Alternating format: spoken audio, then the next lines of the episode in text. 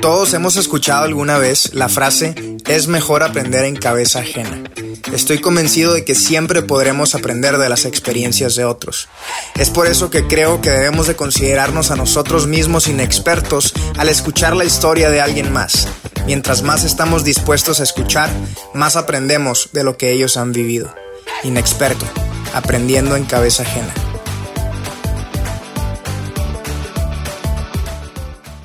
Bienvenidos a un episodio más de Inexperto. El día de hoy tengo a un invitado de lujo, Miguel. Muchas gracias por estar aquí, hermano. Es un honor. Qué chido tenerte. Miguel es eh, Miguel Pla. Te dicen Pla más que Miguel, ¿verdad? Yo te digo Mike. Mike, Miguel, Pla. Depende de qué etapa me conocieron, es como, como me dice. Miguel es, es un pastor en, aquí en Monterrey, en Convivencia, eh, Campus Cumbres. Y tenemos años de conocernos. Es una persona que admiro bastante, que eh, tienes su familia ya, este, tienes dos hijas. Dos niñas. Dos niñas y es un cuate que siempre está haciendo deporte, animando a la raza y, y bueno, pues vamos a tener una plática muy chida hoy, así que quédense, escúchenla, tiene mucho que darnos, tenemos mucho que aprender de él, espero que la disfruten. Muchas gracias. Estás contando ahorita qué estaban haciendo ahí en, en convivencia, porque además de ser pastor, tú eres el que se encarga ahí de, del internado, ¿verdad? Así es, estoy a cargo de un programa que llamamos Intensivo, tenemos Intensivo Plus y Intensivo en línea.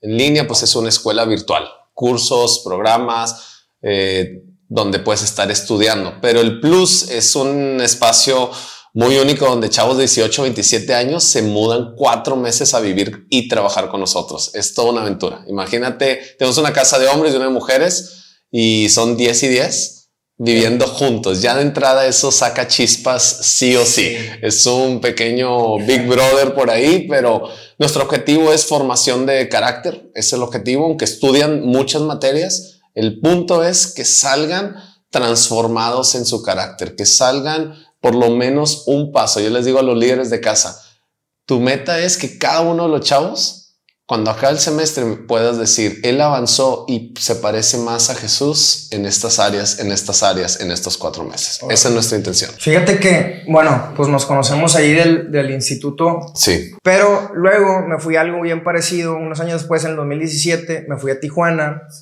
allá al, al, al colectivo Ancla, a colectivo. Y estuve ahí los cuatro meses y medio este, internado, que ahí fue cuando empezó toda la historia con Dania y así. Y creo que sí fue bien diferente la experiencia, porque en, en Epicentro era muy el instituto bíblico y clases bíblicas desde la mañanita que teníamos el devocional, como a las que eran las 7 de la mañana, ¿verdad? Empezaba el Devo. Y a las luego. 8 empezaba la primera clase. A las 8 empezaba la primera clase y luego a las 2 ya acababa. Y todos eran clases de la Biblia, maestros diferentes, pastores de diferentes iglesias también iban de maestros.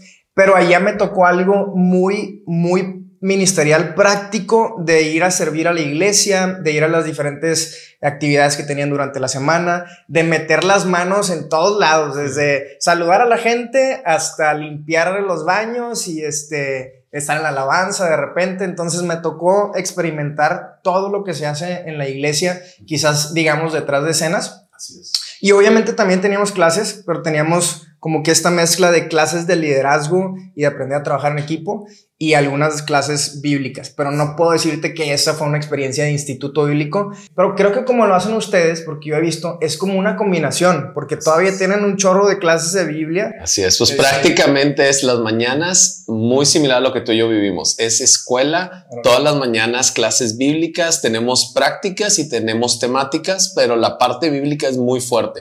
Yo en particular ahí mis clases que yo doy, por ejemplo, es Antiguo Testamento y nos metemos 16 horas en Antiguo Testamento.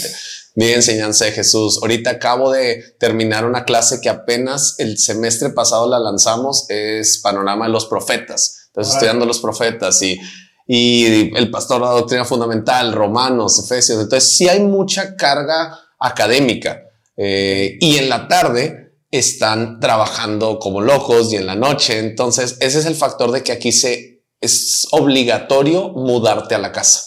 Entonces, eso nos permite tenerlos todo el tiempo. No hay ninguno tiene que irse a trabajar, ninguno tiene que irse a estudiar. Entonces, creo que eso es lo que nos permite tener la combinación de escuela, pero luego queda toda la tarde y llegan rendidos para dormirse y el día siguiente volvemos a empezar. Oye, el día libre, eh, ¿tienen día libre los lunes o qué? Sí, los lunes y le llamamos día de reposo. Día de reposo. Intencionalmente a un juego es porque todo el mundo ya es el día libre. Es como no es libre, es de reposo. Es para que descanse. Intencionalmente les digo, a ver qué tipo de actividades van a hacer. Van a ir a fundidora a pasear, van a ir a tomar un café. O sea, sí, es, es para que lo disfruten pero quiero que descanse, porque de repente es como, no, ya hacemos y lo otro, y es como, tienes seis días intensos y luego te le quieres meter un lunes intenso. exacto, es como, descansa, lo ocupan. Entonces, eso incluso es parte de la formación de carácter, te enseña a hacer ritmos en la vida, o sea, siete días de go, go, go, pues eventualmente va a tronar. Oye, ahí en día libre se pueden ir con la familia. Ahorita, desde que llegó COVID, ese factor ya no tenemos. Normalmente si los locales podían ir con la familia, hacer, podían dispersarse de manera más individual. Ahorita no. Con de COVID para acá, entran el primer día, les hacemos de hecho una prueba COVID, sale negativos y les decimos, bienvenidos, esta es tu nueva familia. Te puedes quitar el cubrebocas, abrazarlos y demás, y ya tu familia se va a tener que esperar cuatro meses. No van a casa en cuatro meses. Entonces eso hace un nuevo factor todavía que le mete más intensidad porque antes, hoy un permiso especial, voy a una boda y regreso 48 horas. Ahorita es cero contacto fuera. Esa es la familia. Cuatro meses todos los días. Está buenísimo eso, la, verdad. Digo, a mí me tocó estar allá en Tijuana, entonces ese rollo no lo tenía de, de estar con mi familia los fines de semana. Y sí me tocaba mucha raza que pues se iba todo el día con la familia. Este, otros que vivían cerquita de Tijuana, entonces se iban este, llegaban hasta, hasta bien tarde. Y creo que, o sea, está padre como quiera, ¿verdad? Pero, pero a mí me encantó esa experiencia de, de no tener allá mi familia. Incluso me, me, motivó más a como salir con la, la raza de ahí, este, conocernos más como amigos. Igual era salir, este, no sé, pues vamos a, vamos al cine, vamos a conocer un café, vamos a, o quedarse solos. O quedarse solos. Y aprender a sentarse. ¿Cuándo te quedarías solo aquí en Monterrey? Si hubiera estado aquí. Siempre hay alguien que son sacar. Y si no, está mamá o papá que le puedo caer y a ver qué puedo hacer. Estando allá es como, ¿y qué hacemos? Nada. Y todo el mundo está ocupado, pues aprende a estar. Entonces todos esos retos vienen a ser muy formativos. Por ejemplo, aquí, cuando la salida de los muchachos, pues vienen personas con diferente poder adquisitivo. Entonces, unos tienen capacidad de comprarse tres Starbucks al día y el otro uno a la semana. Entonces, y nosotros les permitimos porque es parte de aprender a lidiar. Uno a moderarse, el otro no amargarse, a ser generosos, pero el otro no demandar de que, ah, ¿por qué no me invitan? Es como empiezan a interactuar con esta realidad y si en todas esas realidades que experimentar, ahora sí que la llenura de Jesús en todas tus facetas. Oye, ¿y a cuándo, cuántas este, generaciones van? Estamos por arrancar en agosto la novena. La novena. Novena generación. ¿Y ya salió algún casado no? Ya salió, sí, ya salieron algunos casados, pero no han salido, todavía no tenemos casados entre ellos. O sea, ya hay casados que han pasado con nosotros que ya se casaron todavía. Ah, no, sí, hay una pareja que se casó. Y que de, eh, ahí, de ahí se hicieron novios. Digo, no pueden ser novios ahí, ¿verdad? Exacto, no pueden ser novios ahí. Entonces es una larga historia porque no pueden ser novios, no eran novios, pero cuando se graduaron fue como, ah, ya estamos listos y luego pues ya se conocían. Entonces al parecer hubo, al parecer hubo ahí como una historia donde ya había ojo echado, ya había incluso algunas palabras dichas. Entonces simplemente esperaron y y se casaron y la verdad es que muy, muy linda pareja. Sí, pues creo que, creo que eso es algo que no puedes evitar. ¿o? Yo se los digo, cuando, cuando pasa de repente es como entra culpa, como es una regla de que no pueden entrar en una relación durante esos cuatro meses, cuando empiezan a sentir algo, les cae una culpa de soy de lo peor, soy una basura, empiezan con cada frase y es como, hey, no, no te confundas, esta es una regla que hacemos para que tú te puedas enfocar, no porque sea pecaminoso lo que estás viviendo es muy diferente. Estamos pro que te enfoques, no estamos en contra de que te enamores. Al contrario, celebro esto. Tienes la edad, está todo tu ser hormonalmente. El salón está lleno de chavos de veintitantos años, solteros, que aman a Dios. Es como la receta perfecta. Entonces, ayudar a, a poner el ojo a esto es para enfocarnos, para consagrarnos, no porque esto sea malo, al contrario. Oye, ¿y ahí qué, fronteras pones de que sabes que alguien está enamorado y pues los, los dos están ahí. O sea, ¿qué, qué frontera? Obviamente no pueden salir solos.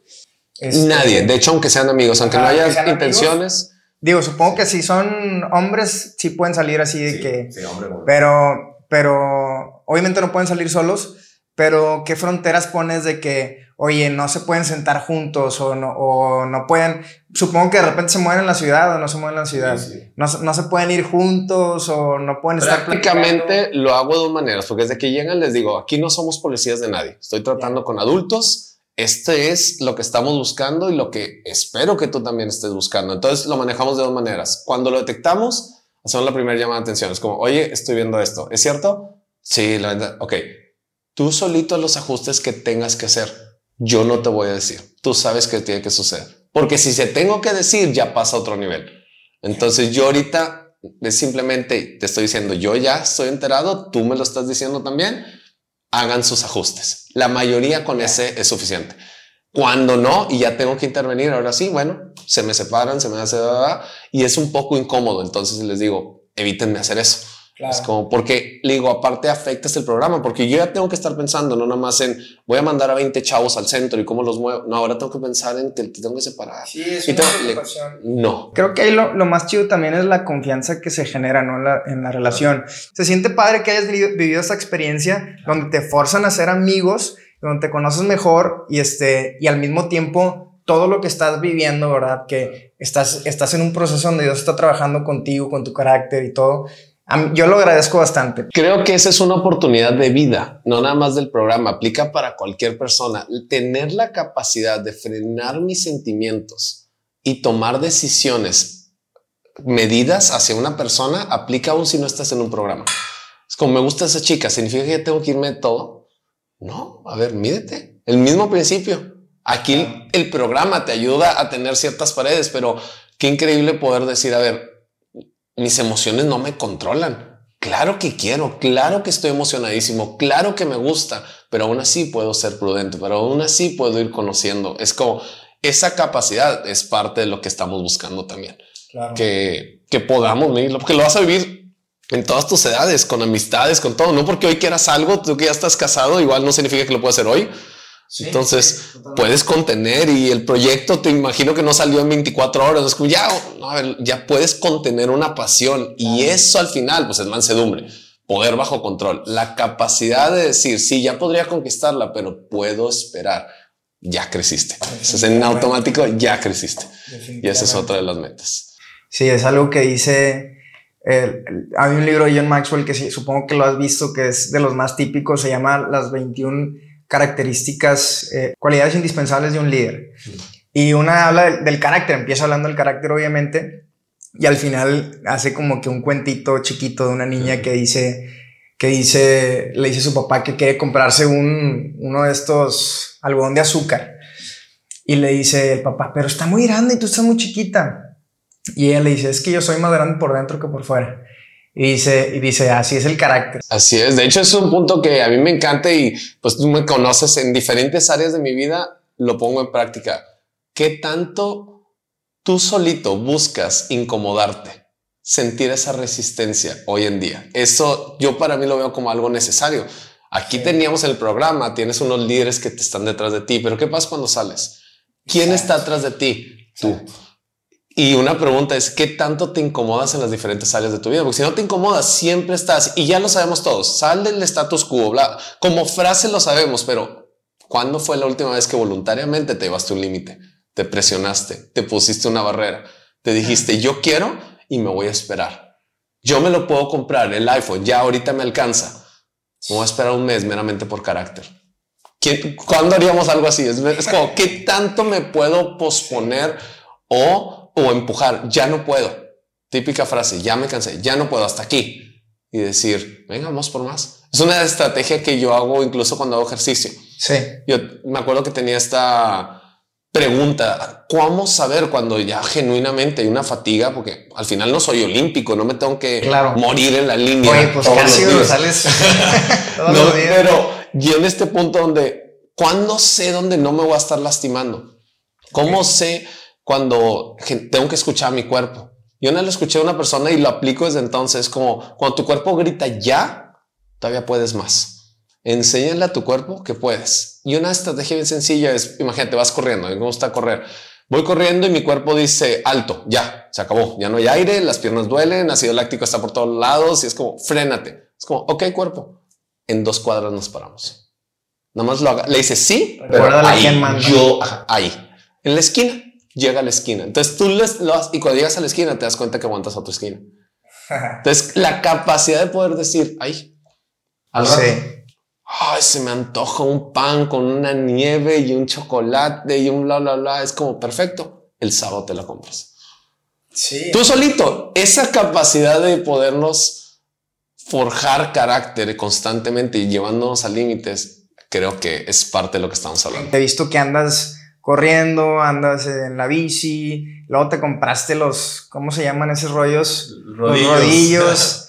¿Hasta qué punto, este, yo la otra vez me ponía a pensar, ¿hasta qué punto deberías de compartir lo que haces cuando es inspirador? Y ese tipo de cosas creo que son, eh, valen la pena siempre compartirse, o sea, y me encanta que, que lo haces seguido, porque digo, yo me imagino, si a mí me, me has inspirado, sé que hay muchos chavos sobre los cuales tienes influencia, que estás viéndolo seguido y que eso también los inspira a ellos. Es todo un reto y, y tú lo sabes, al, al tener una influencia, es como que tanto y entre esta duda personal, yo batallaba mucho con lo comparto, dónde es inspirador y dónde es presunción y dónde es porque salen tiempos y salen esto y, luego es como, a ver, pues no, no estoy hablando de posesiones, estoy hablando de esfuerzo con la intención de inspirar, de perseverancia, de decir, venga, se pueden lograr muchas cosas.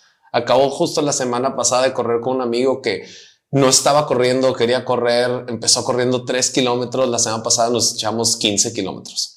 Entonces, y fue todo algo muy padre. ¿Crees que eh, la motivación de inspirar a otras personas, eh, el, el hecho de inspirarlos, verlo como un incentivo, es correcto o incorrecto? Creo que es correcto, creo en mi caso personal no me sería suficiente. O sea, para mí yo ni siquiera le llamo, yo no me ejercito. O sea, soy bien técnico con mis palabras. Ahorita lo día libre, no, día de reposo. Soy súper, a veces hasta exagerado. Por ejemplo, yo no hago ejercicio, entreno.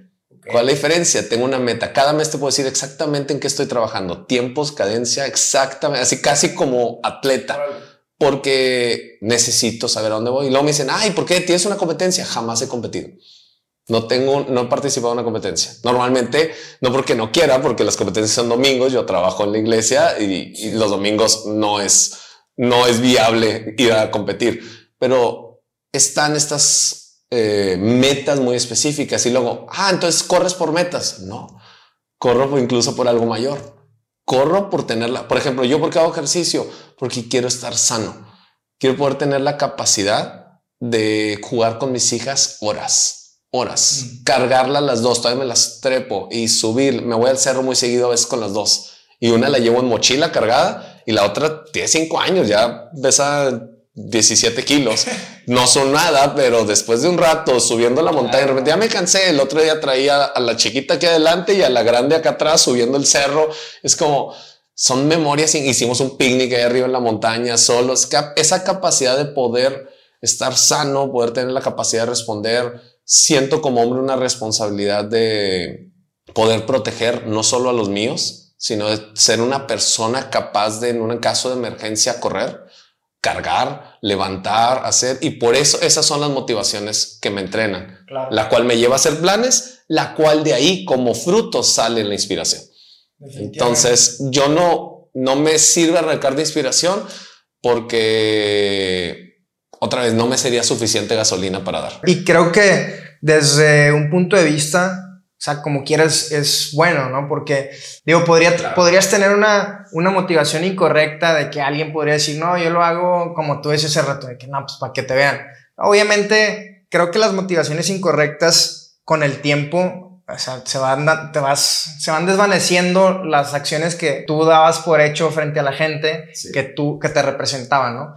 Pero cuando, cuando eres consistente en lo que haces y todo, yo, yo veo el, el inspirar a otros como parte de la motivación, quizás una motivación que no te va a servir de todo, como tú dices, pero una pequeña parte de la motivación, creo que desde un punto de vista es, es también amarlos, ¿no? Estás viendo por, por, oye, quiero que mi vida pues les deje algo a los demás, no nada más cuando me ven, no sé, por ejemplo, en tu caso, no nada más cuando me ven arriba predicando, sino que vean una vida de disciplina donde, oye, paso tiempo haciendo ejercicio con mi familia, con mis hijas. Creo que al final de cuentas, esa parte de motivación de inspirar al, al otro, este, sí es una parte importante. Totalmente, y creo que es más en el ámbito cristiano puede ser a veces como un tabú, como no te vayas a confundir y, y ya no, tú quieres ir por la fama y está como que medio tachado y es como, no, de hecho, dice la palabra que fuimos hechos para ser influencia para el mundo.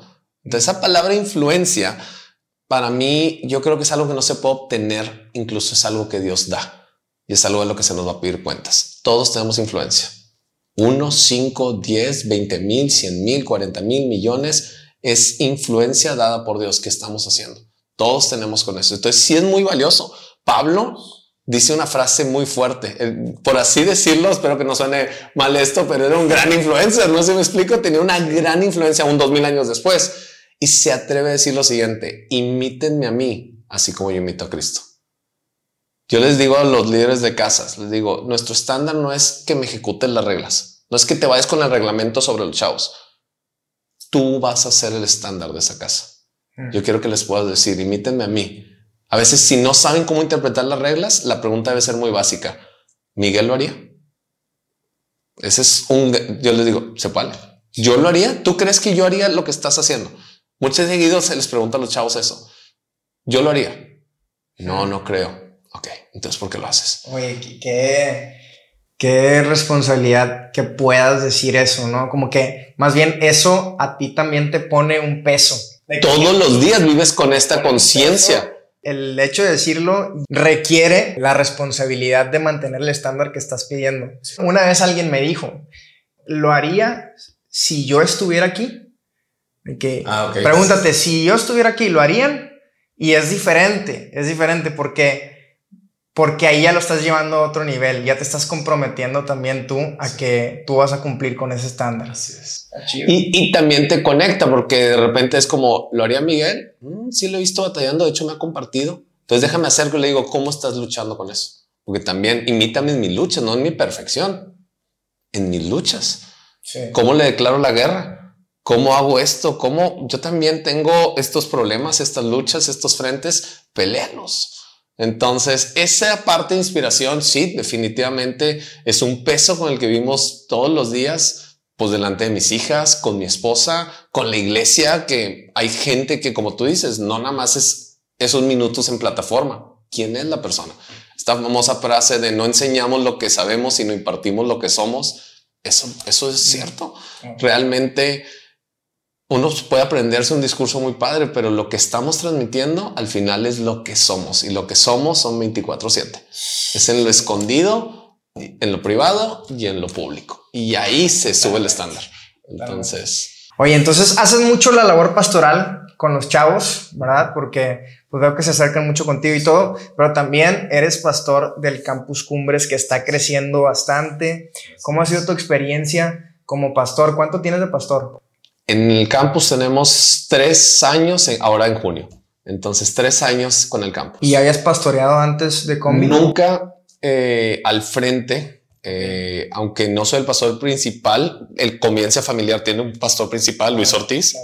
Yo soy el pastor del campus, entonces digamos que sí soy la cara junto con mi esposa de, ahora sí que no nada más de jóvenes, de adultos y demás. Había trabajado en iglesia, sí, en Francia estuvimos eh, ahí como copastores, estuvimos a cargo de la alabanza, entonces ya hay una participación pastoral, pero nunca a cargo, nunca predicando todos los domingos, enseñando todas, dando las consejerías de todas las edades, estando eso, esta es mi primera vez como tal, tres años ya en esa posición. Oye, y ahí en Francia, era, la iglesia era en francés. La iglesia era en francés. Dirigía la alabanza en francés. Así es, dirigía la en, en francés con mi acento. Te puedo confesar algo chistoso, perdimos a un miembro por mi acento francés. Literal, una persona dijo, me voy a ir y cuando ya le preguntamos, dijo, es que no me gusta que el francés no se hable puro, el francés es muy celoso, es, muy nacional. Entonces, pues no le gustaba que no lo hablara tan puro, pero sí. ¿Ya eh, francés o Sí, ya sabía francés. Nunca pensé que lo iba a usar, estudié nueve años francés. Entonces, pues prácticamente fue mucho tiempo, pero luego no hablé diez años francés. O sea, nueve años lo estudié, luego no lo hablé y cuando estaba por irme, justo lo estaba eh, recuperando. Y así es como salió mi conexión de ir a Francia porque en un viaje misionero conocí a unos pastores de Francia en Alemania y yo traía esto de que estaba reviviendo la lengua, platico con ellos y me invitan y es cuando voy la primera vez, todavía soltero, sin saber que algún día iba a volver. Dos años después regreso ya casado con una invitación a trabajar con ellos. Entonces sí, ya sabía francés. ¿Y cómo estuvo ahí toda la experiencia laboral? O sea, ¿Tú tuviste que dejar acá tu trabajo por completo? Yo ya había dejado, yo desde que llego al Señor fue un proceso muy radical. Yo ya pues, llego a los 25 años, entonces ya trabajaba, ya todo. Entrego mi vida al Señor y me meto a estudiar en el, instituto. Entonces ya ahí, pues ese me, me llevaba casi todo el día. Entonces prácticamente ya estaba, yo tenía un negocio, entonces hacía algunos proyectos lo suficientes para salir con las cuentas. Ya estaba en ese modelo donde 70% de mi día era iglesia, 30 trabajar solamente para sostener esto. Cuando me gradúo es cuando me voy a Francia y ya empieza todo este movimiento. Regreso y me invitan a irme a mi primer trabajo ministerial a Austin. Entonces ahí estoy trabajando, estuve seis meses nada más eh, era, como pastor interino porque se habían salido los pastores, había que levantar a otros y yo quedé a, cargo de la transición seis meses. Y ahí entré, entonces ya trabajaba en la iglesia, pero yo todavía me mantenía con mis proyectos, eh, pues sí, autosustentado. Cuando nos vamos a Francia, eh, pues ahí sí estoy trabajando, tenemos un apoyo de aquí en Monterrey, pero también estábamos recién casados, mi esposa y yo, nos llevamos ahorros, vendimos carros y demás, entonces pues teníamos un año para pensar qué íbamos a hacer. Entonces el modelo todavía era mixto. Ahorita que decías de que estabas de pastor interino por seis meses, ¿qué tanto recomiendas eso? Porque lo he visto mucho, pero creo yo como, como que cuando llega una persona externa, este, porque digo, vamos, el pastor hoy en día no nada más es, o sea, tienen muchas responsabilidades, la gente lo ve como la, la, el, la autoridad en, la iglesia, ¿no? Sí. Este, como el líder de la iglesia. Y cuando, cuando sale un pastor de una iglesia y llaman a alguien externo a tomar el puesto en esa transición, ¿crees tú que sea lo más recomendable más de que agarrar a, a varios líderes que se encarguen, no uno, sino que entre varios durante ese tiempo de los cuales ya la gente pues conoce, tiene confianza y así. ¿Cómo fue tu experiencia? Exactamente como la describes, aunque yo era la función enviada, era para levantar a alguien que ya estaba dentro. Entonces mi chamba era hacer que la rueda gire y ir apuntando los ojos y trabajando algunos detalles con ese local que es el que se va a quedar. Entonces yo tenía que jugar la del líder sombra mm. y me ayudó mucho que mi edad era pues, más joven, todavía era hace varios años de ahorita, hace seis años, entonces eh, no presentaba cierta amenaza a él, que ya era un hombre mucho más adulto. Tu barba siempre es una amenaza. entonces hicimos, a la fecha somos muy buenos amigos, entonces creo que fue un escenario ideal porque realmente era un chavo, nunca lo vieron como, no, pues ya no me levantes a este, ya me gustó mejor el que me mandaste, realmente fue eh, este chavo es habilidoso, está bien, pero ya queremos migrar al hombre de familia con hijos adolescentes. Como no, no hubo conflicto, pero sí veo que si mandas a un adulto, si, si yo, si alguien entra, pudiera tener su, sus dificultades, sí, creo que internamente pues ya tienes la misma riqueza. Sí, la persona que va debe estar muy consciente de eso, ¿no? Que, que va para ayudar y va para levantar a alguien más. Eh, y bueno, ahí en, ahí en convivencia te toca predicar todos los domingos casi, ¿verdad? Todos los jueves, todos los domingos y, y, las clases del instituto. Entonces sí, es, ha sido una experiencia padrísimo en horas vuelo. Sí, pues Son bastante. Ahí trabajas de tiempo completo. Tiempo completo. Me acuerdo que tú trabajabas con algo de caballos o, o te gustaban nada más los caballos. No, ese era mi oficio. Estos proyectos que te digo y demás, antes de dedicarme a, la iglesia de tiempo completo, eh, pues me dedicaba al tema ecuestre, los caballos. Entonces yo empecé entrenando caballos eh, y luego abrí un negocio de asesoría ecuestre. Ayudaba a hípicos y creadores a administrar eh, sus lugares. La mayoría aquí en México o en Latinoamérica, el tema de caballos es un hobby, no es un negocio. Entonces, al ser un hobby, normalmente se administra muy mal. Se le meten muchos lujos, muchos costos, muchas cosas que luego traen complicaciones y la persona se compra 10 caballos, pero luego no sabe cómo administrarlos y entonces en vez de disfrutar sus caballos, eh, su hobby se vuelve un dolor de cabeza y luego lo acaban dejando. Entonces, literal, ese era mi trabajo ayudar a personas a administrarse para que puedan disfrutar su hobby. Y es carísimo mantener un caballo, ¿verdad? Sí, pero depende otra vez. Pues pregúntale a un carretonero y te va a decir, pues no tanto. Y está vivo el caballo. Y, mientras que el otro vas a ir al hípico y te lo vas a encontrar que le están dando masajes de shocks y pasando por agua de río terapia. Y pues sí puede variar mucho qué tan caro, qué tan barato. Pero pero sí, yo que trabajaba con alta escuela, equitación, salto, adiestramiento. ¿Tú entrenabas directamente a los, a los jinetes también? Sí, pero más en su organización. Yo me bajé de la montura, o sea, se dejé de, si usáramos otro lenguaje como fútbol, dejé de dedicarme a pegar la pelota y, y ser entrenador, a decir cómo administramos al equipo. Necesitamos muchos frentes. ¿Qué entrenadores? ¿Qué patrocinadores? Me metí más a la parte estratégica. Igual yo aquí les enseñaba qué proveedores, qué entrenamiento. Algo que sí capacitaba mucho era los caberangos, porque aquí otra vez en México tenemos esta, como la mano de obra es muy económica. Es como, ah, yo tengo una, una quinta, mira, construyanme 20 caberizas y de repente, pues, ¿y quién te los va a atender? Ah, pues tengo ahí tres chavos, no le tienen miedo, pues que le entren.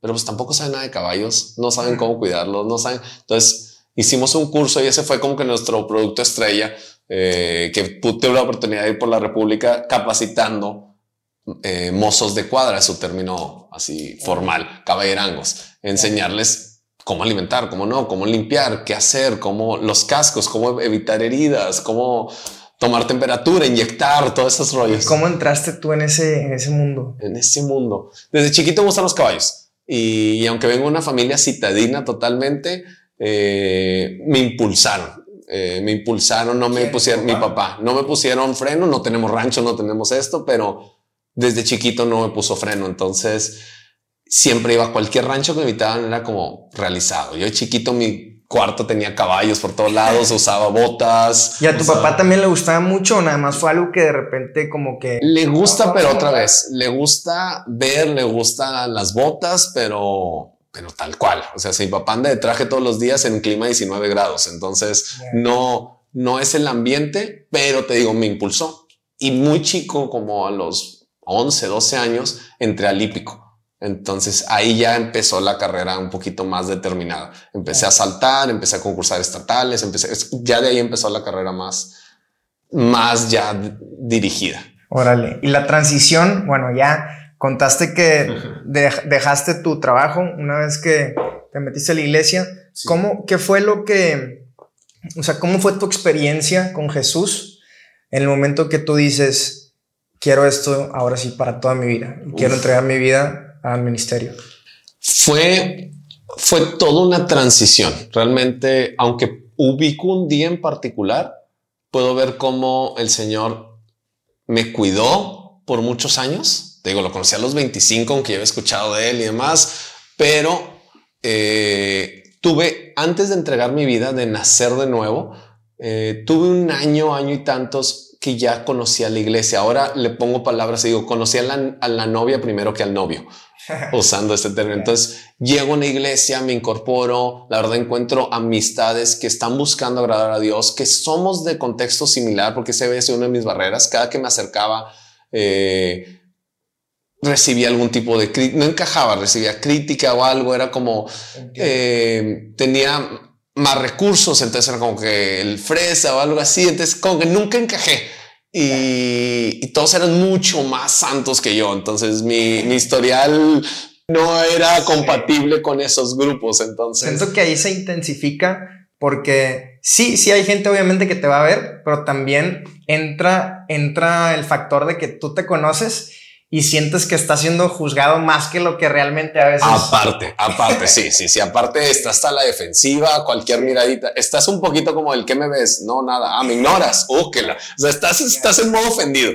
Entonces, no, nunca encajé, pero cuando llego a este grupo de amigos, un poco nos conocíamos de la fiesta, nos conocíamos de andar deshaciendo nuestras vidas y de repente estamos aquí diciendo, vamos a buscar a Dios. Fue muy especial. Creo que fue el instrumento que Dios utilizó para desacelerarme, para acercarme. Llegaste de nuevo a la iglesia después de que toda tu vida estaba así, pero realmente, pues tú ya conocías más o menos, ¿no? O sea, tu familia era creyente y todo, ¿no? Sí, pero conocía la cultura cristiana, por ejemplo. Sabía que no festejábamos Halloween. no te podía explicar ni comprendía qué es la Trinidad.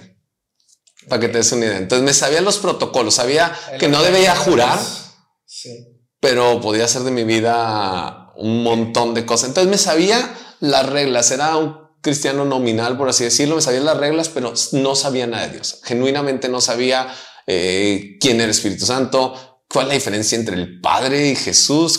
eso no existe un Dios, punto. Y, me sé las canciones y llegué a servir. Eh, pero cuando yo empiezo, te digo, entro a este grupo en la iglesia y hay un hambre genuina Conozco un ministerio llamado IHOP de Kansas City, no los de los hotcakes, sino los de Casa de Oración. International House of Prayer. Así es. Con ellos empiezo a escuchar sus, eh, tanto las oraciones como sus mensajes. Y fue, y este fue la historia de mi encuentro con el Señor. Yo en ese entonces andaba en bici también, me salí a entrenar con los audífonos y bajaba una predicación y le escuchaba. Oye, un día voy andando y de repente el predicador no lo conocía. Resulta que se llama Brian King, pero pues para mí es el que sale en mi aplicación, no sé quién sea. Oye, empieza a predicar y me llega al corazón al punto en que voy no llorando, berreando en la bici. Voy, voy así por la ciudad y voy así. Estuvo tan intenso que no me di cuenta que ya había superado los kilómetros que normalmente pedaleaba pedaleé como el doble o el triple en esa ocasión porque yo venía mal. O sea, si alguien me había visto en la calle, es pobrecito, yo me hubiera bajado para ayudarle. Venía mal. Llegué y fue así que, ¿qué fue eso? O sea, se, wow, qué intenso. No, pues ya está. Fue un momento intenso. Me llegó la prédica. No le di más vuelo. Días después, vuelvo a escuchar otra prédica de este cuate. Lo mismo. Ahí vengo en la calle así deshecho. Y fue de que, ¿qué está pasando? En ese entonces yo todavía ni conocía a mi esposa, no sabía de su existencia ni nada. En ese entonces, de hecho, había una chica que andaba ahí medio, medio atrás y me dijo, oye, vamos a un congreso. Eh, y yo queriendo quedar bien, claro, compro los boletos y todo, compro los boletos. Yo ni sabía qué, a dónde íbamos ni qué congreso, era pues, por la intención de ir con la chava. Oye, llega la fecha del congreso y me cancela. Me dice, oye, no voy a poder ir, lo siento. Y yo, ah, qué mala onda no, pues vamos a este congreso, no, pues dónde es, pues le ponle ahí en los mapas y llego a un congreso llamado Epicentro. Y andas de revendedor afuera. Sí, vendiendo, tengo boletos. Oye, pues me meto. Llego, no conozco a nadie, nunca había estado en amistad, nunca había ido a Epicentro. Llego ahí y pues me meto, me siento un poquito atrás y demás. Oye, no, pues buenas tardes, la alabanza, genial. Hoy queremos presentarles a nuestro primer orador invitado, Brian King de IHOP KC. No, y no sabías. Para nada. Y justo te digo, esa semana dos veces acabé riendo con él. Entonces, para mí sí fue así como wow. O sea, las probabilidades empieza a predicar y justo meses antes yo había sentido que el Señor me decía como te quiero de tiempo completo y mi cabeza tradujo eso. Quiere que trabaje en la iglesia. O sea, no se puede significar otra cosa. Si Dios te dice te quiero por completo, significa que trabajes en la iglesia, no? Mi mente cuadradita así lo interpretaba.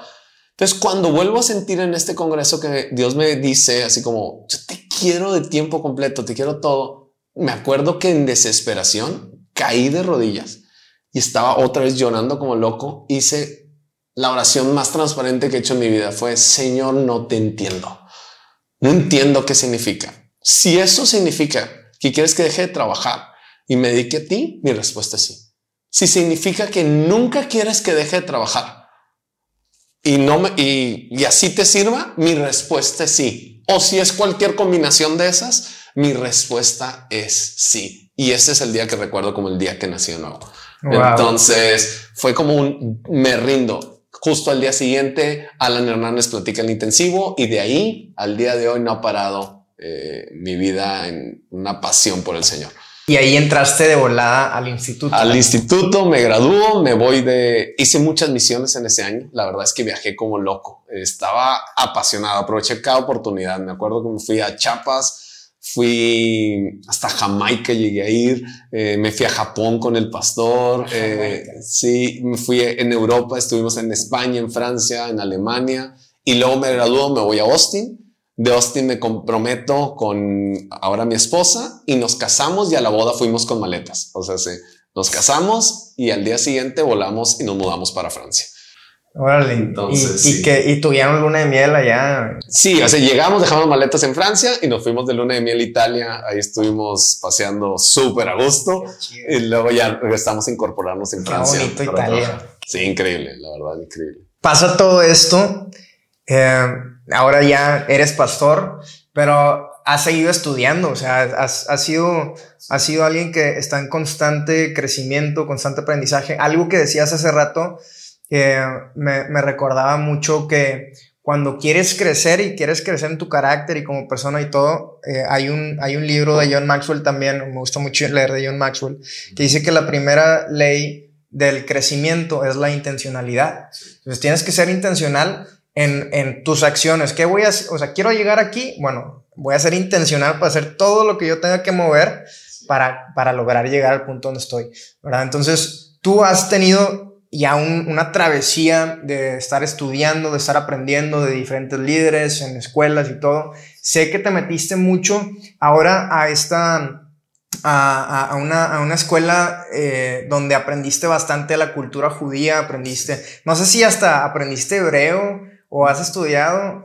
Un poco, sí, sí. ¿Cómo, ¿cómo estuvo en esta escuela? O sea, ¿qué, ¿qué, es lo que has estado pues, aprendiendo? de hecho, esa es otra parte muy importante. Así como este es como llegué al Señor y, y entrego mi vida, creo que el otro gran despertar fue cuando llegó esta pieza, o, o más que pieza, cuando llegó el entendimiento de ver las escrituras desde una perspectiva hebrea, me ayudó enormemente ahora sí a entender toda la historia. Fue así como que el elemento que Dios usó para decir, ok, quiero traer, quiero ayudarte a entender esto desde su contexto original. Y fue muy único porque fue estando en Francia. Mi esposa me había hablado de Israel muchas veces y pues como cristianos Israel es una plática que sale seguido, estés a favor o en contra, pero tuviste que haber mencionado en algún momento la palabra Israel, la lees en tu Biblia. Entonces, el Dios de Israel, eh, sucede esto en Jerusalén. Es como. mundo queremos ir a Israel. Exacto, es como no hay, no hay manera que esta temática no entre, pero para mí era como, sí, me encanta Israel, genial, guau, guau, pero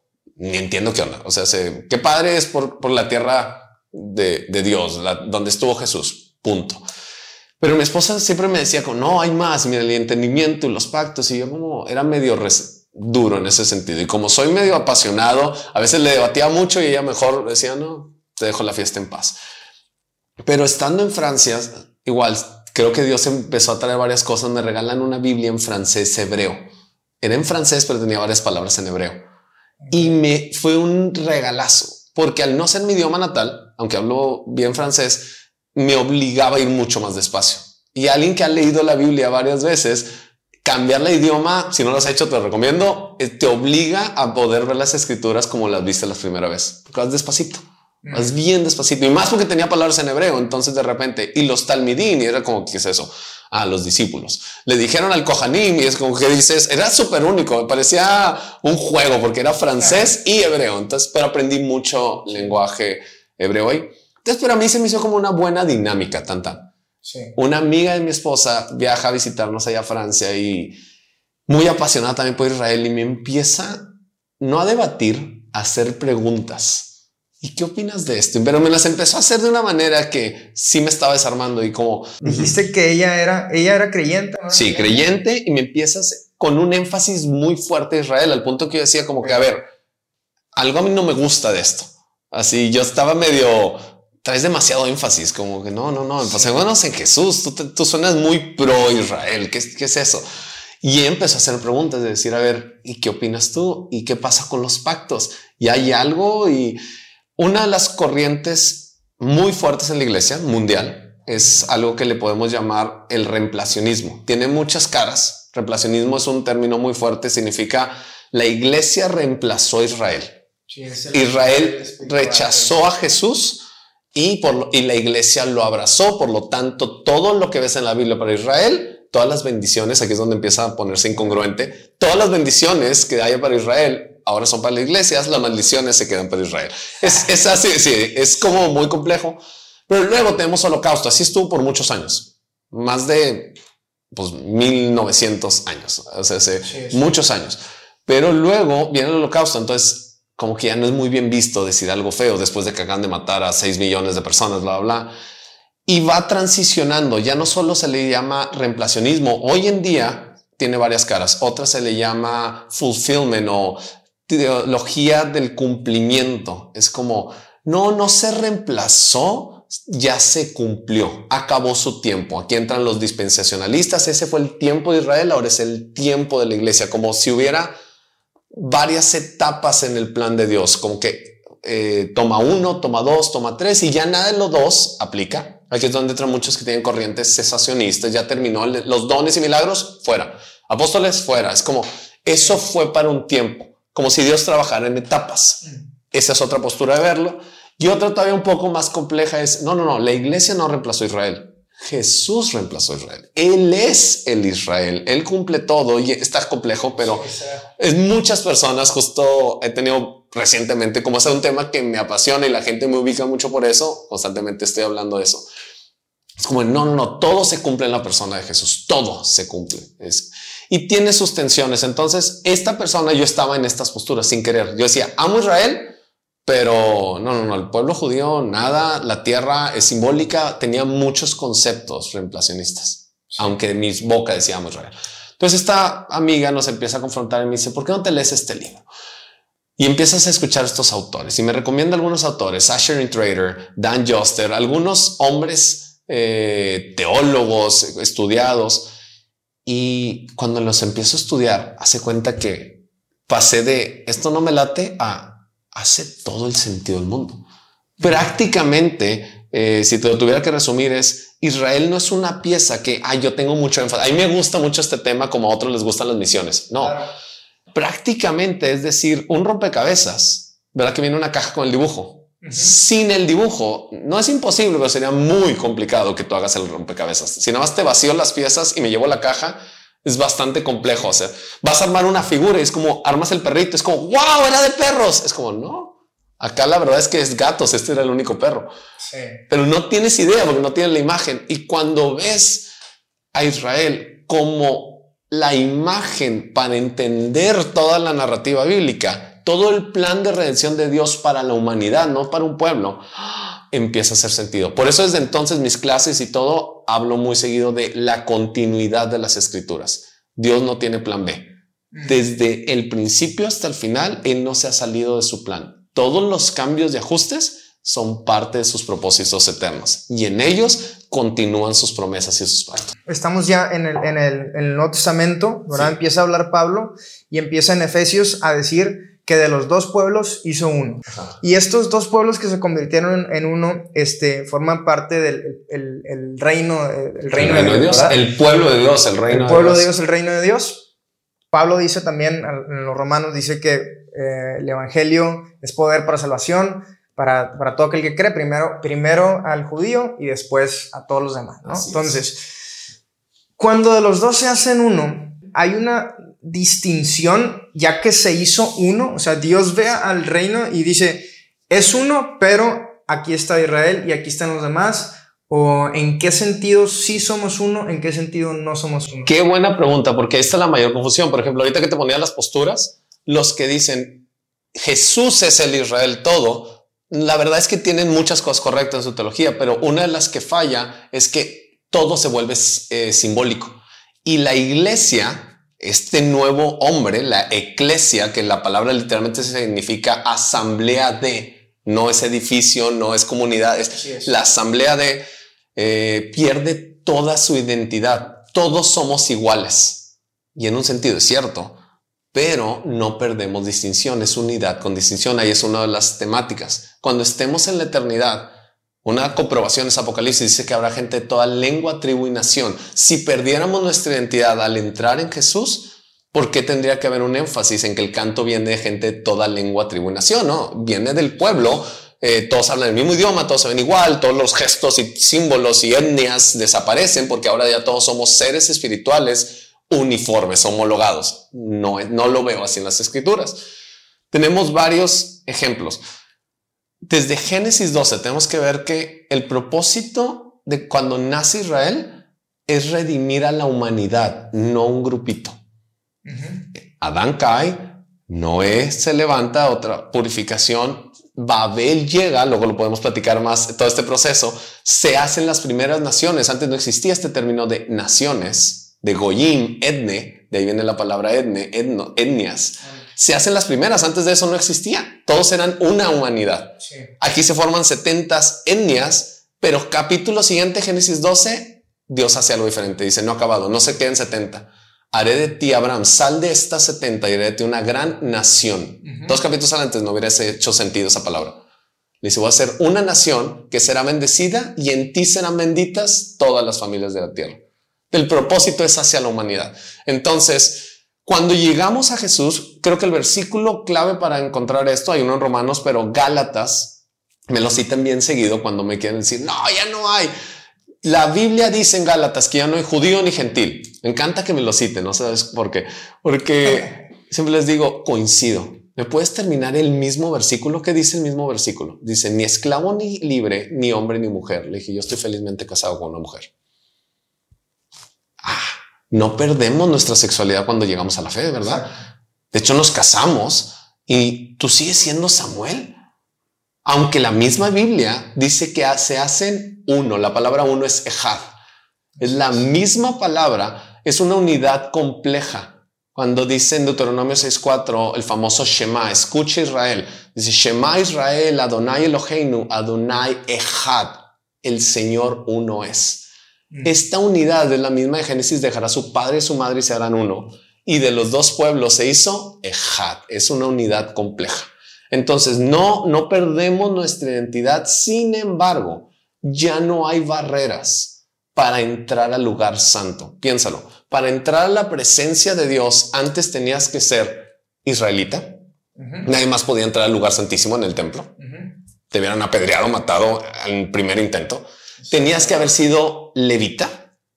Tendrías que haber sido hombre. Tendrías que haber sido eh, de la familia arónica y tendrías que ser el sumo sacerdote. Imagínate todos los requisitos para llegar a ser esto. Solo una persona podía entrar una vez al año al lugar santísimo.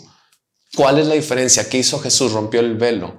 Y ahora en Jesús, a través de él, con esa sangre cubierta, es que ahora judíos y gentiles, esclavos y libres, hombres y mujeres, tenemos acceso, como dice Hebreos, a la presencia de Dios. Pero eso no quita roles y responsabilidades. Si lo viéramos en esta famosa escena de, ¿no has visto los dos círculos que se juntan y acaba formándose un pedazo adentro?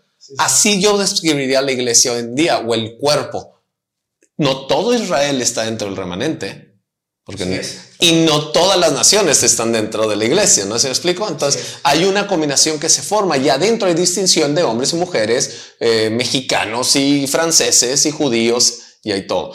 Entonces Israel tiene como responsabilidad, pues, ministrar la palabra. Isaías 2, Salmos 2 dice, de Sión saldrá. Y lo vemos que se ha cumplido en el Nuevo Testamento. Tú lees Lucas y Hechos de corrido, que es el mismo autor. Tomo uno y tomo dos. Prácticamente ves que el Mesías llega. ¿Y con quién llega? A Jerusalén, a Israel. Y los discípulos todos son judíos. Y los primeros 3.000 son judíos y los 5.000 son judíos. Y en Hechos 27, en Hechos 17 empieza a hablar de que mira cuántos miles de millares, esos son, mira cuántos diez miles hay entre nosotros, todos de Israel. Mm. Entonces sí lo recibió, está este pensamiento de que Israel lo rechazó, o sea, nadie lo aceptó más que sus doce. No, la misma Biblia te dice que eran miles de miles de miles de miles. Y de ahí se les da una comisión, Mateo 28, y de hacer discípulos de todas las naciones y sale. Entonces se está cumpliendo. Pentecostés llega y llega en Jerusalén en una de las fiestas, Shavuot, el Espíritu Santo baja y cumple esta llenura. Y ahora hay que ir a todas las naciones. Romanos 11 describe esta dinámica entre Israel y las naciones. Voy a intentar ser breve en esto y luego lo podemos expandir. Dice que Israel es quien carga todo, promesas, pactos, demás. Si no fuera, ellos enriquecen a las naciones. Ahora, pero rechazaron al Mesías en su liderazgo, un grupo dice, y por lo tanto Dios ha endurecido su pensamiento. Lo dice tal cual, Romanos 11. Mm. Pero este endurecimiento, y lo, lo podemos revisar así por verso, es parcial. Dice, endureció sus corazones eh, parcialmente hasta, estas dos palabras, parcial y hasta, te dicen que es, no todo es, no todo Israel está endurecido. Pablo dice, fíjate en mí, yo soy israelita y aquí estoy. Chécate los apóstoles. En todo tiempo de la historia ha habido un remanente vivo, este espacio de los círculos. Entonces es parcial, no todos están seda y es temporal. Hay hasta que el tiempo de los gentiles termine. Entonces ellos están endurecidos esperando a que la palabra se expanda por todo el mundo, cosa que ha estado pasando. ¿Estás de acuerdo? Israel se cierra y empieza hechos y empieza el movimiento por el mundo. Si tuviéramos un mapa ahorita, te diría cómo empieza en Jerusalén, y empieza a avanzar. Pablo quiere ir a la derecha, hacia Asia, y el Espíritu Santo le dice no, y todo empieza a hacia la izquierda y ve la historia de la iglesia. Avanza, Europa, sube, baja, cruza América, empieza a avanzar y ahorita ¿dónde estamos? Ya pasamos Asia, que fue el movimiento más cercano, Hudson Taylor, todo, y estamos llegando a Medio Oriente. Ya está terminando de dar la vuelta. No me quiero meter a otros temas, pero ya vamos en Medio Oriente. Está el pueblo árabe y termina con el pueblo judío que termina clamando al final, Zacarías 14 y muchos pasajes, el pueblo judío va a recibir al Mesías diciendo, bendito el que viene en el nombre del Señor. Va a haber un gran despertar. Romanos 11 lo dice. ¿Cuál es nuestro rol? Esa es la otra pregunta. Como naciones, ¿qué nos toca hacer? Efesios 2 dice, en otro tiempo recuerden que ustedes estaban ajenos a, las, a los pactos de Dios extranjeros a la ciudadanía con Israel. Dice, ustedes que estaban fuera vivían sin esperanza y sin Dios, pero Dios los ha acercado. Mm. Romanos 11 dice, ustedes que eran ramas de olivos silvestres fueron injertadas.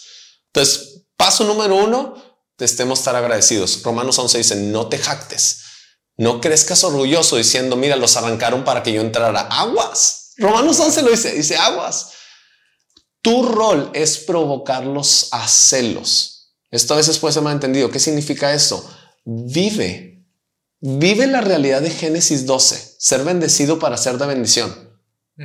De tal manera, vive tu relación con el Dios de Abraham, de Isaac y de Jacob, de tal manera que el mismo pueblo va a decir, ah, eso está increíble y por qué yo no lo tengo. Si es mío y yo no lo tengo y él lo está viviendo, es como, ah, es que es tuyo, ven, déjame te lo comparto. Entonces, ¿cómo, ¿cuál es nuestro rol? Vivirlo conectarlo, pero honrar de dónde viene. Simplemente es entender de dónde viene esto. ¿Quién es nuestro Dios?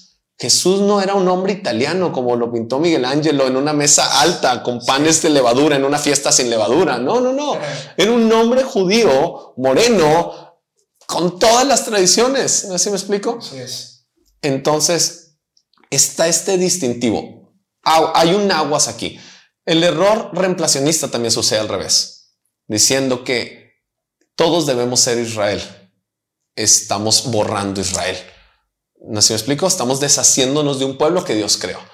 Pero al revés es, no, no, todo es simbólico, ya no existen naciones. Todos ahora somos la Israel étnica, eh, la Israel espiritual. Borras a todas las naciones. Mm. Y Dios al final nos dice, a lo largo de toda la Biblia, Dios ve al mundo de dos maneras, Israel y las naciones. Así le ha placido no, Romanos 11 termina diciendo, ¿quién le puede dar consejo a Dios en cuanto a sus procesos? Nadie. A él le plació hacerlo así. Y una y otra vez vamos a ver Israel pasando por muchas pruebas por haber sido elegido, porque elegido es responsabilidad, así de sencillo. Entonces, esto no nos hace ciudadanos de segunda clase, esto no nos hace menos, es simplemente entender la gran historia y cómo fuimos injertados a este proceso. Piénsalo, hoy en día vivimos nuestras vidas para adorar y servir al Dios de Israel creyendo que un día va a, volver. ¿A dónde va a volver? Se le decía una persona esta semana. ¿A Dubai? No, Nueva York. Tiene que ser Nueva York, ¿verdad? Cerro de la silla. Al Cerro de la Silla, obviamente, porque es el monte, o acá el, monte. se va a sentar. Dice Zacarías 14, y pondrá sus pies sobre el monte de los olivos y se partirá. ¿Creemos eso o no? Llega un momento donde es real o es todo espiritual. Y para mí, yo parto de la postura de que la Biblia es literal, a menos que la Biblia diga que no es literal. Sí. Oye, llega el Monte de los Olivos y en Sion, ¿qué va a suceder? Es la... Es la... La gran guerra. La gran guerra, que ¿verdad? otra vez, muchas posturas como, no, eso no va a suceder, pero al final de los tiempos, de hecho, se conecta. ¿Cómo va a volver el resto de Israel al Señor? ¿Cómo va a ser este clamor? Porque justo la guerra será tan fuerte que llegarán a clamar, Señor, ven. Levantarán su rostro y dirán, ven. Lucas 21, eh, Mateo 24 nos da mucha escena de esto, donde Jesús les dice, esto es lo que va a pasar y ustedes van a clamar a mí. Van a levantar. Hay otro pasaje donde Jesús está llorando justo cuando va a entrar antes de Jerusalén. Le dice, oh Jerusalén, tú que matas a tus profetas, cómo he deseado que los ace- aceptaras y demás. Dice, hoy te digo, no me vas a volver a ver hasta estos famosos hasta, hasta que digas, bendito el que viene en el nombre del Señor. Va a haber una recepción. Va a haber una recepción. Y como gentiles, hay una parte donde damos nuestra lealtad al pueblo, porque en aquellos días, y también es un pasaje profético, dice que Israel será la piedra pesada para aquellos que están a favor. O sea, si estar a favor de Israel, lo vivimos hace poquito con cierta polémica política, Sí. estar a favor te iba a costar mucho. O sea, si, si tú dices, yo tengo claro mi alianza con, uy, vas a pagar la cara. Pero también dice, será muy pesada para aquellos que estén en contra y los aplastará. Entonces viene un momento donde todo va a girar alrededor de eh, dónde estás con respecto al pueblo. Claro. En lo que pasó hace poquito, por ejemplo, que platicábamos del video que hice, creo que mi mensaje se captó por algunas personas, no por todos, como un mensaje muy antisemita. ¿Hasta qué punto podemos nosotros dar una, una opinión o crees que simplemente no deberíamos de tocar el tema? O sea, si vemos algo que está, este, digamos, oye, quizás esto se podría hacer diferente o quizás esta decisión no, no fue lo mejor, ¿hasta qué punto se toma Sí. como un de que, ah, estás atacando a Israel si lo mencionas? Son de esos temas que otra vez, como el ejemplo de la piedra, digas lo que digas, le vas a pegar a varios Mejor no canales. digas. No, pero necesitamos que alguien lo diga. Sí. Honestamente, lo que dijiste fue muy cierto, porque es el principio máximo. Yo creo que tú te fuiste al principio máximo. ¿Dónde está el amor? Tengo unos amigos que están en Israel, vas a Israel, ministerio en Israel. Todo este tiempo de polémica, en vez de estar haciendo publicidad y demás y diciendo cuál es su postura, hicieron una movilización de personas, abrieron un hotel, rentaron el hotel y empezaron a movilizar en camiones per familias de Gaza para hospedarlas en ese hotel gratis en lo que pasaba la guerra. No sé si me explico, es amor al final. Sí. No se y luego, y sí, sacaron política súper fuerte y se metieron y le tupieron a todos lados. Ahora, ¿por qué es difícil opinar? Piénsalo, si tú te metieras con una minoría, un grupo de personas afroamericanas, de banda de Chicago, eh, hay términos que ellos se pueden decir entre ellos que tú no les puedes decir, ¿estás de acuerdo? Hay términos que tú le puedes decir a un grupo aquí en la independencia de, del barrio que ellos se pueden tupir y tú y yo no pudiéramos meternos tan fácil. Exacto. Eso no nos priva de poder nosotros decir, oye, las cosas tienen que cambiar en la independencia. Las cosas deben de cambiar en los barrios de Chicago. Israel, esta es otra falsedad. Todo lo que sea Israel es santo. No, Tel Aviv es la capital del homosexualismo. Hacemos esto, eh, Israel tiene prostitución, tiene drogadicción, tiene un montón de cosas que es como, no todo lo que tiene azul y blanco es divino. Recuerda que están en, regresaron por la gracia de Dios, pero aún es un pueblo endurecido que solo un remanente está caminando en santidad. Así que no confundamos que porque es de Israel tenemos que estar todos sobre Israel. Hay muchas cosas que tienen que cambiar. Así es. Entonces podemos hablar en términos eh, actuales con mucho juicio. Yo creería que nunca perdiendo de vista la gran historia. Claro, pues sí. La gran historia en Ay, donde yo no judíos y árabes, esta gran historia es la que trae esperanza. Es donde judíos, Sí. árabes, chinos, africanos, mexicanos, canadienses, americanos, vamos a experimentar la plenitud por medio de la persona de Jesús. Esta es la gran historia. ¿Has escuchado a Ben Shapiro? A Ben Zafiro, sí, claro. Sí. Entonces, ¿es Ben Shapiro o Shapiro? No sé. Bueno, no sé. vamos a irnos a hablar de cómo se pronuncian los. Pero bueno, eh, ¿cómo, ¿cómo le compartes a alguien como él de Cristo que dice en el Antiguo Testamento la onda nunca fue que necesitábamos a alguien, según él, que nos redimiera? Siempre fue Dios diciéndonos, no sé si viste una plática que tuvo, creo que fue con eh, con MacArthur, y dice, siempre fue Dios diciéndonos cómo habríamos de portarnos y que esa manera de comportarnos nos, nos traería en una buena comunión con Él. Y ahora de pronto quieren decirnos, ¿verdad? Obviamente Él siendo un judío que sigue esperando al Mesías, dice, ahora de pronto quieren venir a decirnos que lo que nos junta con Dios no es la manera de comportarnos, como siempre Dios nos dijo en el Antiguo Testamento, ahora es por medio de, de Jesús, que ustedes dicen que es el Mesías. Entonces, ¿cómo le compartes a Él? Digo, Em, y, cuál es, ¿Y cuál es la postura, supongo que tú sabes, de un judío que sigue esperando al Mesías? ¿Cuál es la postura en cuanto a, a Isaías 53, por ejemplo? Vale. Son tres temas enormes, porque como le comparto, tenemos a varios frentes. Dijiste a Ben, él es un individuo con una perspectiva muy única. A un judío, a veces desde fuera pensamos que un judío es como un término general, como el mundo nos ve a nosotros. Los cristianos involucra católicos, protestantes, evangélicos, ortodoxos, así nos ve el mundo. Y tú dirías, no, yo la verdad es que no me parezco mucho a muchos de corrientes. no, para mí todos son iguales. Igual nosotros a veces podemos llegar a ver a los judíos, pero ¿sabías que hay judíos eh, progresistas, reformados, ortodoxos, ultra ortodoxos? Hay mil corrientes. Hasídicos, eh, hay demasiadas corrientes. Particularmente, cómo le compartes va a depender de cuál es ¿Qué, una, qué tan firme está en su creencia del Antiguo Testamento? Para mí eso sería punto. Por ejemplo, un judío reformado es como decir un cristiano liberal. Un cristiano que cree en el homosexualismo, un cristiano que cree en bla, bla. El reformado es este, es, muy moderno, muy humanizado, muy bla, bla. Ahí es bien difícil poder compartir el Mesías si ni siquiera creen en su propia palabra. O sea, si, ni siquiera el Antiguo Testamento estamos en el mismo canal, ¿cómo avanzamos?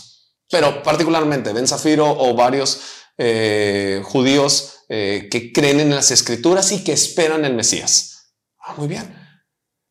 Una pregunta que sería, a ver, usando este mismo término que tú usaste, antes se nos pedía que nuestra comunión con Dios venía de que cumpliéramos estas acciones. Eso lo está fundamentando el pacto con Moisés, lo cual sí era un pacto bilateral donde dice, si ustedes hacen, lloré. Si ustedes hacen, lloré. Pero el pacto con Moisés no está flotando en el aire, está suspendido sobre el pacto con Abraham que es un pacto unilateral donde dice, yo voy a hacer esto con ustedes y ni siquiera deja pasar a Abraham, lo duerme. Le dice, lo voy a hacer por amor a mi nombre, se acabó. Y luego viene el pacto con David, que le dice, voy a mandar a quien los dirija. Y ese quien los dirija va a venir de mí, va a ser un Dios, un rey eterno, va a ser este hombre Dios que los va a reinar. De ahí viene el concepto Mesías. Mesías, Mashiach, significa ungido, el que es cubierto con aceite. Así se les llama a los reyes. A Saúl se le llama así. Entonces, pero luego viene la temporada de los profetas. Entonces yo les contaría toda la misma narrativa Antiguo Testamento. No tengo que irme al Nuevo Testamento, puro Antiguo Testamento. ¿Qué dicen los profetas? Los profetas normalmente dan tres mensajes, todos los profetas. Una es arrepiéntete, vuélvete al Señor, porque este tipo de acciones te van a llevar a la destrucción. Deuteronomio 4, Deuteronomio 28. Te van a llevar a la destrucción y todas estas calamidades van a venir sobre ti. Pero aún en Deuteronomio 4, versículo 30, puedes ver que dice, y cuando todas estas calamidades vengan sobre ti, yo tendré misericordia de ti, tú clamarás a mí y te regresaré por amor al pacto que hice con tus padres. Mm. Es como te va a ir mal, pero nunca voy a dejar que te desaparezcan por el pacto que hice con tus padres. Entonces, este es el ciclo donde les dice, arrepiéntete y vuélvete. Dios no te ha abandonado, que era una de las frases que decían mucho. Dios no te ha abandonado sigue en pie contigo, no hay plan B, no te está cambiando por otra familia, sigue comprometido contigo. Y tres, viene este Mesías que va a establecer un nuevo pacto. De ahí sale Isaías 59, Jeremías 31, 33. Hay tantos pasajes donde ya se anuncia el nuevo pacto en el Antiguo Testamento. Y dice, ¿cuál es la característica del nuevo pacto? Que voy a cambiar tu corazón. No solo te voy a poner al rey que ocupas, voy a cambiar tu realidad de corazón. Y esto y con esto te doy la palabra, viene este Salmo 52. Lo citamos mucho en la iglesia que dice, porque no busco sacrificios ni holocaustos. Y normalmente decimos, ¿ves? Dios no quiere eso. Pero me encanta que me citen este tipo de pasajes porque es, síguele leyendo. El mismo pasaje, síguele leyendo. Dice, ¿qué busca? Un corazón contrito y humillado, un espíritu apacible. ¿Ves? Eso es lo que quiere Dios. No quiere toros y esto.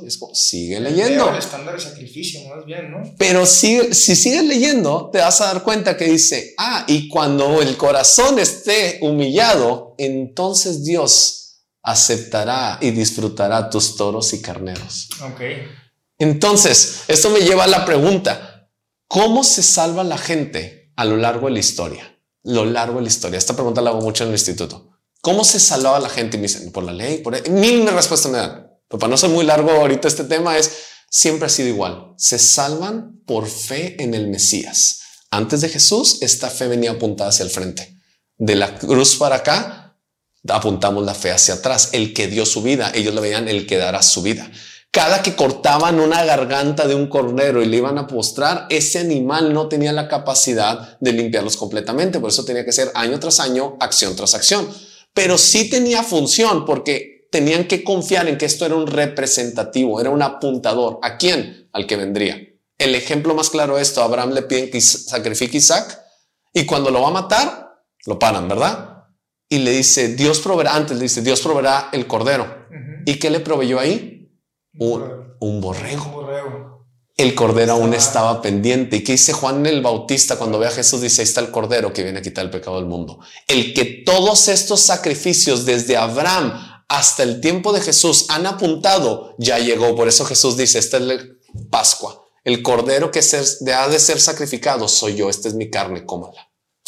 Entonces, ¿cómo es? Vamos a caminar por tus pactos. ¿Cuáles son las promesas? ¿Cuál es el cumplimiento? Hay tanto que se puede hablar. Dr. Michael Brown es un súper autor para este punto, y, pero es caminar por ahí y ver que el Nuevo Testamento no es un libro gentil para los gentiles, es un libro hebreo para Israel y las naciones, porque hay un solo Dios. Ese sería mi narrativa principal, aunque con muchos puentes a desarrollar. No quisiera terminar, pero creo que creo que si te animas estaría chido hacer una segunda parte para platicar específicamente del tema. Eh, sí, sí, sí me, me, imaginé que ibas a hablar de todo esto de los de, que los sacrificios eran una sombra de que Cristo vendría y él sería el, el sacrificio perfecto.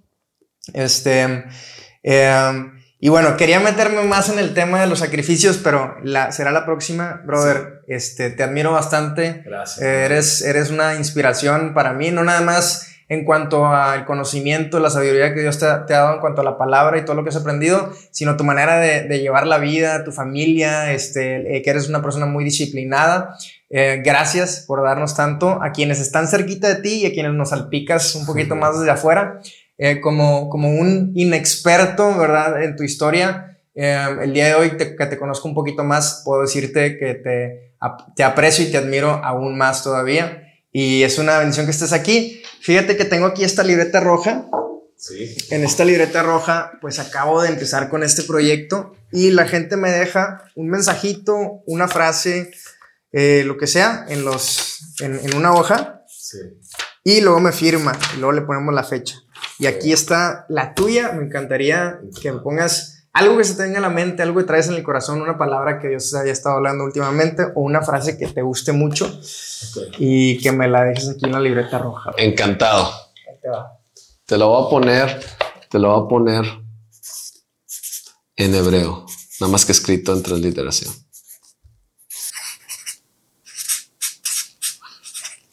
Hasak, Hasak, Benit, Hasek sé fuerte, sé fuerte y juntos seremos más fuertes. Wow. es una frase que se dice cada que se termina un libro en el Antiguo Testamento de leer en la sinagoga, se cierra diciendo, sé fuerte, es como ponlo en práctica, esfuérzate, vívelo. Y si tú lo pones en práctica y tú lo pones en práctica y tú lo pones en práctica, no nada más va a ser más fuerte, juntos seremos más fuertes. Buenísimo. Venga. Me encantó. Venga. Brother, muchas gracias. Muchas gracias. Gente, nos vemos en el próximo episodio. Espero que les haya gustado mucho y pronto estoy seguro que podemos tener una segunda plática muy buena para, para platicar de todos esos temas que estuvimos hablando al final. Gracias por conectarse. Hasta la próxima.